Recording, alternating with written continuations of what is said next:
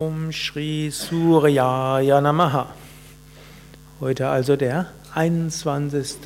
Juni, Welt-Yoga-Tag, International Day of Yoga von den Vereinten Nationen als solcher ausgerufen, hat eine lange Tradition. In den Veden heißt es, dass die Rishis am 21. Juni sich getroffen haben zu bestimmten Zeiten und dann zusammen meditiert haben. Und es gibt sogar Interpretationen, das heißt, dass sie zum Nordpol gegangen sind. Um, denn dort heißt es, bei längeren hat es einen Tag gegeben und eine Nacht und das war ein Jahr.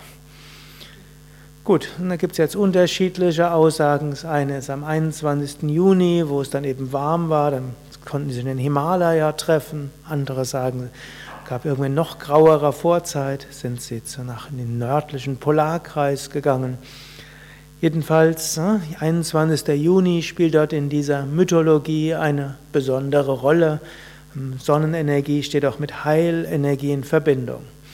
Ein Schüler von Swami Shivananda, Sri Kartikeyan, war ja viele Jahre jedes Jahr zu Yoga Vidya gekommen, hat dort Pujas gegeben, einige Jahre sogar zweimal im Jahr und war hier auch lange Zeit zwischen den Jahren, sodass er hier im Ashram oft als der eher Winter der Sonnenwende Meister in Erinnerung ist.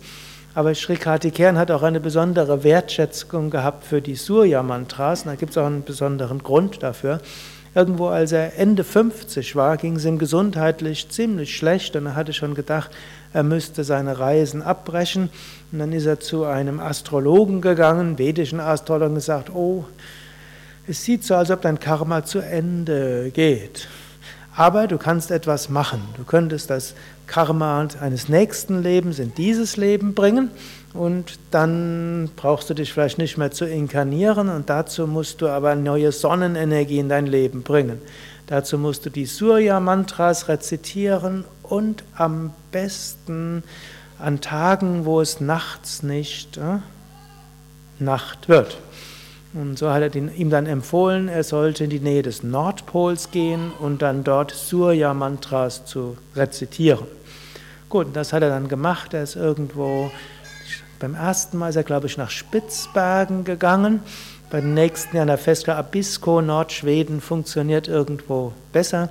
Hat einige Jahre ist er dort, ne, immer dorthin gefahren und hat dort dann viel Surya-Mantras rezitiert, viel meditiert, Pujas und so weiter gemacht und hat dann irgendwo festgestellt, hm, dass dort seine Gesundheit sich erheblich verbessert hat und so hat er dann letztlich Gesundheit und Kraft bekommen, um noch 20 Jahre weiter ne, zu reisen, was er dann bis zu seinem 79. Lebensjahr gemacht hat. Gut, er lebt weiter in Rishikesh und man kann ihn auch hm, besuchen.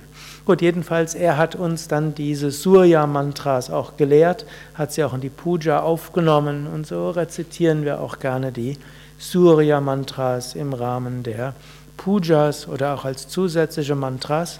Und natürlich andere Mantras rezitieren wir schon, seit es Yoga Vidya gibt, nämlich die Sonnengruß-Mantras.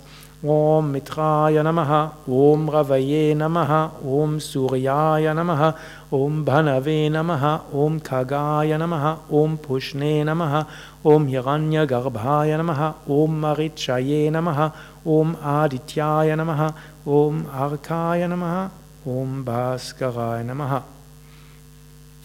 Gut, die habt ihr vermutlich schon gehört. Das ist aber tatsächlich etwas Yoga Vidya typisches. Also andere Yogaschulen sagen nicht so selbstverständlich die Surya Mantras wie wir hier, obgleich es klassische Mantras sind, die man beim sogenannten Sandhya Vandanam rezitiert hat, zusammen mit dem Sonnengruß auch Swami Shivananda beschreibt das in einigen seiner Hatha-Yoga-Bücher, wo er sagt, rezitiere den Sonnengruß zusammen mit den Surya-Mantras. Gut, heute an der Welt-Yoga-Tag, das, da ist noch eine andere interessante Geschichte diesbezüglich. Es gab einen Yogameister, den gibt es auch heute noch, nennt sich Am Amrita Suryananda. Und das ist ein Portugiese, auch ein Schüler von Swami Krishnananda, der wiederum ein Schüler von Swami Shivananda war. Und der hatte irgendwann Ende der 90er Jahre hatte er so eine Vision. Er hat beschriebene Vision von Shiva und der hat ihm gesagt, es ist deine Aufgabe dafür zu sorgen, dass der 21. Juni zum Welt-Yoga-Tag wird. Und er soll von den Vereinten Nationen als solcher deklariert werden. Gut, also ein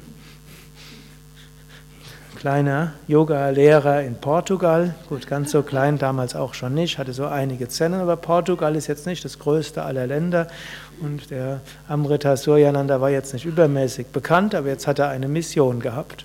Gut, zuallererst fing er dann an, diesen International Day of Yoga in Portugal zu feiern und am 21. dort Yogastunde auf öffentlichen Plätzen zu machen und alle möglichen Würdenträger, Politiker und Pfarrer und andere einzuladen. Denn es sollte natürlich auch ein International Yoga Day sein, als auch Weltfriedenstag. Gut, und so hat er das erstmal in Portugal so etabliert, in seinen Zentren. Jetzt hat er gedacht, wie geht's weiter? Und dann ist er einige Jahre lang durch die ganze Welt gereist, hat allen möglichen Leuten erzählt, wie wichtig es wäre, einen Welt-Yoga-Tag zu feiern. Und dann kam dann auch jemand auf die Idee, ist eine tolle Idee, aber 21.06. passt nicht, hat es dann immer am letzten Februarwochenende gefeiert und so gab es dann sogar zwei verschiedene Yoga-Tage. Gut, und dann hat er irgendjemand äh, in New York dazu inspiriert. Und so gibt es seit einigen Jahren am 21. Juni am Times Square eine öffentliche Yogastunde, wo inzwischen auch mehrere tausend Menschen Times Square verwandelt haben in eine Yoga-Wiese oder wie auch immer man es nennen will. Gut, und dann kam, hat er irgendwo gedacht, ja, letztlich muss es auch in Indien sein. Und dann ist er angefangen, in Indien zu reisen und mit einem Meister nach dem anderen. Und irgendeiner hat ihn dann eingeführt zu dem Modi, dem Narendra Modi, der Präsident oder der jetzige Premierminister von Indien, der damals nur, was wir sagen würden, Ministerpräsident eines indischen Bundeslandes war und hat ihn davon überzeugt. Und dann ist er Premierminister geworden. Und da alle der Vereinten Nationen diesen dynamischen neuen indischen Premierminister irgendeinen Gefallen tun wollten, haben sie dann schnell den 21. Juni zum International Day of Yoga erklärt. Und so ist jetzt dieses Jahr zum dritten Mal der offizielle International Day of Yoga. Und so feiern wir ihn hier auch. Wir haben auch einen Tag der offenen Tür. Es gibt auch eine Yogastunde. Und ihr seid auch alle hier und übt heute auch Yoga.